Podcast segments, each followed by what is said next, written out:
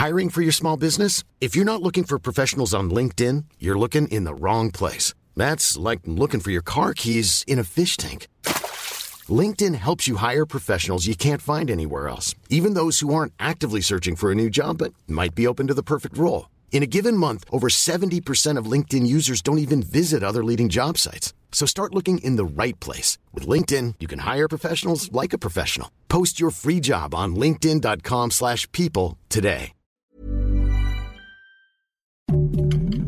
Heraldo Podcast, un lugar para tus oídos. Noticias del Heraldo de México.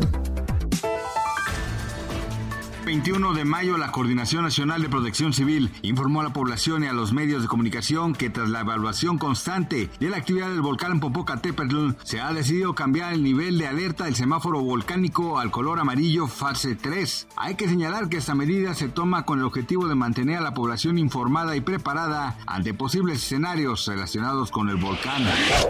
Desde las 5 horas de este lunes, taxistas de distintas partes de la Ciudad de México comenzaron a reunirse con el propósito de marchar hacia el Zócalo Capitalino. En el lugar esperan realizar una conferencia de prensa. De acuerdo con los conductores, esta manifestación tiene la finalidad de exigir un aumento en las tarifas y que las autoridades de la Ciudad de México implementen la regulación de las unidades de aplicación móvil.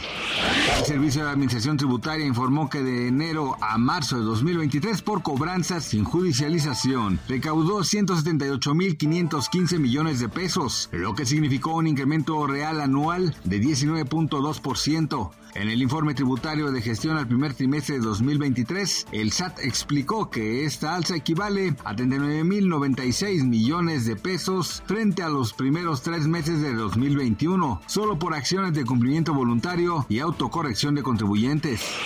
En entrevista para el Lealdo de México, Juan Guaidó, líder opositor de Venezuela, dijo que la persecución y las amenazas que recientemente se dieron no son de ahorita, esto viene de tiempo atrás por la situación compleja que hay en Y está buscando protección de la dictadura. Guaidó aseguró que busca una elección libre para que Maduro las acepte, se llegue a un acuerdo y se tengan unas elecciones libres y proteger a los que están luchando en Venezuela.